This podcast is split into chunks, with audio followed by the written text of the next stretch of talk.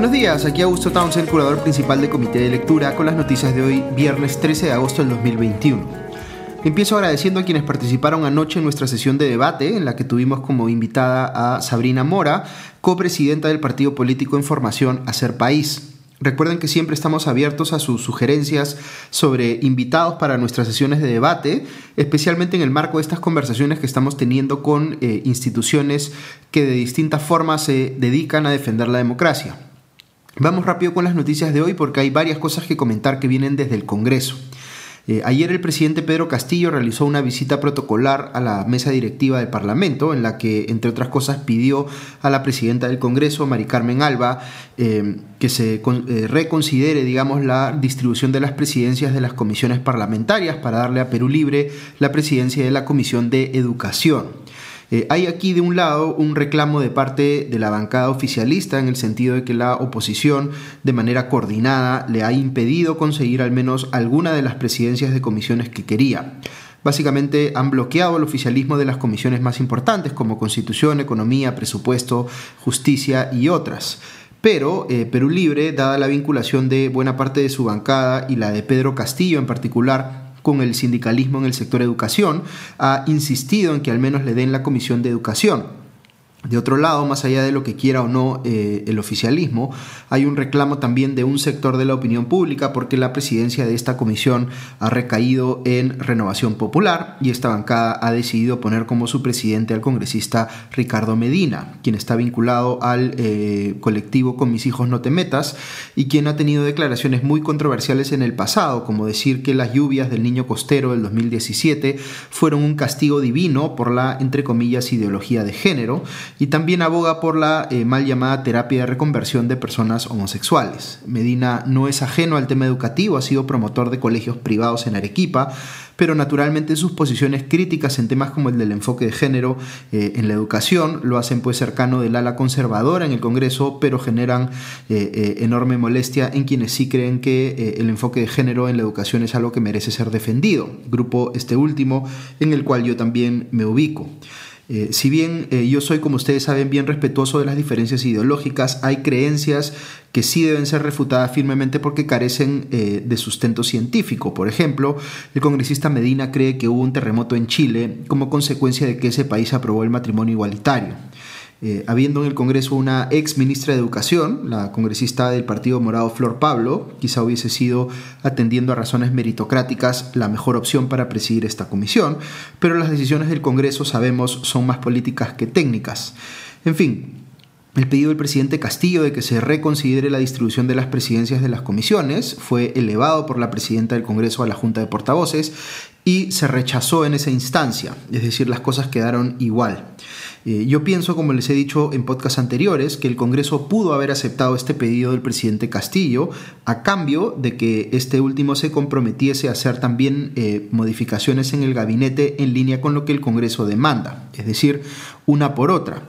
Pero nuevamente lo que tenemos hoy entre los dos poderes del Estado eh, mencionados, el Ejecutivo y el Legislativo, no es una relación de negociación e intercambio mutuo de concesiones, como debiera ser en la política, sino una relación de confrontación que, tiene, eh, que tiende a hacer que escale el conflicto. En el marco de esto último, a la salida de esta reunión protocolar entre el presidente Castillo y la presidenta del Congreso Alba, eh, ambos se apostaron en la puerta del Parlamento para hacer una foto oficial y ocurrió un incidente que dio mucho que hablar en las redes sociales. Luego de hacer un eh, escueto saludo con eh, los codos, como se estila ahora en tiempos de pandemia, Alba hizo un gesto con la mano hacia Castillo que parecía transmitir el mensaje de que se detenga donde estaba y que no se acerque más, mientras Alba da un pequeño paso al costado, alejándose de Castillo debido a que los camarógrafos estaban tomando las imágenes eh, desde cierta distancia, no hay eh, un audio, o no lo he conocido hasta el momento, en el que se pueda escuchar qué fue lo que se dijo en ese momento. Entonces, básicamente la gente está interpretando lo ocurrido eh, a partir del lenguaje corporal. Y en ese sentido, varios han calificado este incidente como un desplante de la presidenta del Congreso o incluso como una manifestación de discriminación racial hacia el presidente Castillo. Es claro que como gesto político esto se ve muy mal. Yo igual creo que es importante escuchar versiones de quienes estuvieron ahí explicando lo que ocurrió y qué fue lo que dijeron los involucrados para tratar de entender mejor qué fue lo que pasó y no saltar a conclusiones. sin embargo, no he visto que Alba haya comentado al respecto, ni tampoco Castillo. Algunos pensarán que este es un tema intrascendente que está siendo magnificado por la gente en las redes sociales, pero no lo es. En la comunicación política este tipo de gestos transmiten mensajes muy potentes. Más allá de si uno cree que hubo o no eh, racismo en este incidente, es claro que la comunicación no verbal de Castillo muestra eh, en dicha escena una predisposición al acercamiento, mientras que la de Alba muestra elocuentemente todo lo contrario. Y en política, quizá más que en cualquier otra actividad, tiene enorme importancia aquel dicho de que lo cortés no quita lo valiente. En fin, hay varias cosas más que comentar del Congreso, como les decía. Una es que los congresistas de Fuerza Popular, Avanza País y Renovación Popular han presentado una moción de interpelación eh, contra el canciller Héctor Béjar para que responda, entre otras cosas, qué posición va a tener la Cancillería frente a los gobiernos de Venezuela o Cuba eh, y si efectivamente está planteando la salida del Perú del Grupo de Lima, que es un bloque multilateral que ha condenado la eh, dictadura de Nicolás Maduro en Venezuela. hay, por supuesto, como siempre suele ocurrir en el Congreso, eh, preguntas medio eh, intrascendentes o ridículas en el pie de interrogatorio, como si Béjar conoció eh, personalmente al Che Guevara pero le van a preguntar en general sobre su pasado eh, como guerrillero y si fue responsable de asesinato en esa fase de su vida. Bejar tiene publicaciones escritas sobre esto último, eh, pero sí va a ser importante la discusión que se active en la política peruana respecto de hasta qué punto es asimilable para algunos que un ex guerrillero con crímenes en su haber pueda ejercer un cargo como el de ministro de Relaciones Exteriores. Hay un sector de la opinión pública que simpatiza con las causas que pudieron eh, motivar el levantamiento en armas de algunas personas, y por tanto está dispuesto a considerar que un exguerrillero se pueda reconvertir en un político en eh, ya el marco de una democracia. Eh, otro sector de la opinión pública no está dispuesto a aceptar tal cosa, por más que esa persona haya sido beneficiaria de una amnistía, que probablemente consideren también inválida eh, en sí, porque las amnistías le quitan la antijuricidad a un hecho, es decir, califican en retrospectiva que un hecho delictivo no fue tal. Y naturalmente para muchas personas eh, amnistiar respecto de delitos como asesinato es algo que no debería ocurrir nunca. Eh, yo estoy más cercano al segundo grupo que al primero, eh, si bien creo en la reconciliación, legalmente opino que hay ciertas cosas que no debieran ser objeto de amnistías. Y entiendo que así como es difícil para algunos imaginarse un político corrupto resocializado, es igual de difícil ponerse en ese escenario respecto de políticos que han cometido, eh, cometido en el pasado otro tipo de delitos. Ahora, fuera de la discusión eh, que les acabo de plantear, creo que sí hay mérito en el que el Congreso eh, realice control político respecto de cómo piensa incidir o modificar el nuevo canciller la política exterior peruana. Los periodistas le han estado pidiendo insistentemente que diga eh, cuál es su posición respecto de Cuba y Venezuela. Eh, Béjar ha preferido diplomáticamente no ser tan explícito, pero ha dado a entender eh, que en los propios países miembros del Grupo de Lima ha habido cambios de gobierno que podrían haber alterado el equilibrio ideológico del grupo. Algunos señalan que no debería exigírsele al canciller en funciones eh, condenar las dictaduras en Venezuela o Cuba, por la misma razón por la cual no se le exigiría condenar la dictadura del Partido Comunista en China, siendo este último un socio comercial tan importante para el Perú.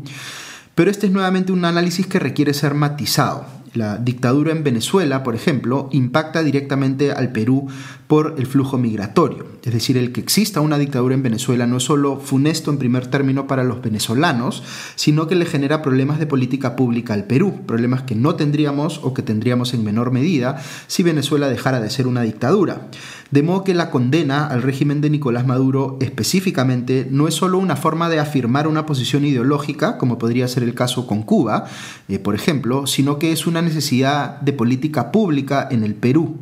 Eh, Béjar acepta una parte de esto cuando habla de la necesidad de tener una política humanitaria frente a los migrantes venezolanos y buscar integrarlos al país. Pero eso no excluye, sino que hace más importante aún para la política exterior peruana tener una posición sobre cómo se debe corregir la causa del problema, que es eh, justamente eh, por lo cual se pide, digamos, el retorno de la democracia a Venezuela. Otras novedades del Congreso, eh, una es que se aprobó conformar una nueva comisión especial encargada de elegir a los eh, reemplazos de los magistrados del Tribunal Constitucional, cuyo mandato ya está vencido. No puedo dejar de subrayar lo importante que es esto último. Eh, también se ha creado una comisión para investigar el proceso electoral del 2021 a propuesta de Renovación Popular, es decir, para que el Congreso opine si cree o no que hubo fraude en dicha elección presidencial. Esta comisión se aprobó pese a que fue mayor el número de congresistas que votó en contra, porque el voto necesario para aprobar una comisión investigadora es del 35% del Congreso. También se ha dispuesto, a pedido de Avanza País, eh, crear una comisión investigadora para evaluar los primeros días de la gestión de Pedro Castillo, con el fin de que se esclarezca qué ocurrió cuando el presidente estuvo despachando fuera de Palacio de Gobierno. En estos últimos dos casos habría que decir que el Congreso tiene, por supuesto, la facultad de investigar asuntos como los mencionados. La pregunta está más bien en cuán riguroso y diligente puede ser el trabajo de esas comisiones o hasta qué punto únicamente tienen como objetivo abrirle un flanco político al gobierno. Como anotaba ayer, eh, irónicamente, el abogado Andrés Calderón en su Twitter, no es que tengamos pues muchos precedentes recientes, si acaso alguno, de comisiones investigadoras del Congreso cuyos resultados hayan marcado la diferencia en la política peruana. Cierro lo local comentando lamentablemente una nueva declaración del primer ministro Guido Bellido que se lee como un intento de minimizar el trabajo del presidente del Banco Central de Reserva, Julio Velarde. Dijo Bellido que este último, abro comillas, va a, permanecer hasta el día que siga trabajando para los peruanos y que siga manteniendo la estabilidad económica, cierro comillas. Lo que llama la atención es el desconocimiento de Bellido respecto de que ese es precisamente el resultado de que un banquero central haga bien su trabajo, como es el caso de Velarde. Y por tanto, decir algo así como lo sacamos el día que nos parezca que ya no está trabajando para los peruanos es pues un maltrato innecesario para alguien a quien presumiblemente ha costado mucho convencer de que se quede en el cargo, como Julio Velarde. En fin, Bellido se reunirá hoy con la presidenta del Congreso, Mari Carmen Alba, para eh, definir la fecha en la que se pedirá el voto de confianza para el gabinete. Dicho sea de paso, Renovación Popular también ha presentado una moción de orden del día para que se cite a Bellido al Pleno eh, y dé pues, las explicaciones en torno a la investigación fiscal que se le ha abierto por eh, presunto terrorismo. No me ha quedado mucho tiempo para entrar esta mañana en las noticias internacionales, pero les comento muy eh, rápidamente algunas cosas. En Estados Unidos la eh, FDA, que es la agencia reguladora en temas de medicinas, acaba de aprobar que se aplique una tercera dosis de la vacuna contra el COVID-19 a las personas inmunodeprimidas, es decir, a quienes, por ejemplo, tienen cáncer o han recibido eh, trasplantes de órganos. Eh, en Nicaragua, el gobierno eh, de Daniel Ortega acaba de dejar pues sin papel con un bloqueo aduanero, cosa que no ha hecho eh, por primera vez, sino que ya ha hecho antes, y por tanto sacar de circulación a la versión impresa de la prensa, que es el principal diario de ese país. Ya prácticamente no hay límite alguno a lo que está dispuesto a hacer Ortega para aferrarse al poder. En Afganistán, los talibanes siguen recuperando territorio ahora que se conoce que las tropas estadounidenses están retirándose de ese país. Eh, acaban de capturar tres nuevas ciudades, una de ellas Kandahar, la segunda más grande. Así que la situación en Afganistán es complicada eh, justo en medio de esta retirada de las tropas estadounidenses. Eh, y en el Reino Unido, lamentablemente, acaba de eh, ocurrir un tiroteo en la ciudad de Plymouth, en el cual murieron seis personas, incluido el atacante. Las eh, autoridades policiales de Devon y Cornwall aclararon que no fue un incidente terrorista, pero sí ha sido el peor tiroteo masivo que ha tenido ese país en por lo menos una década.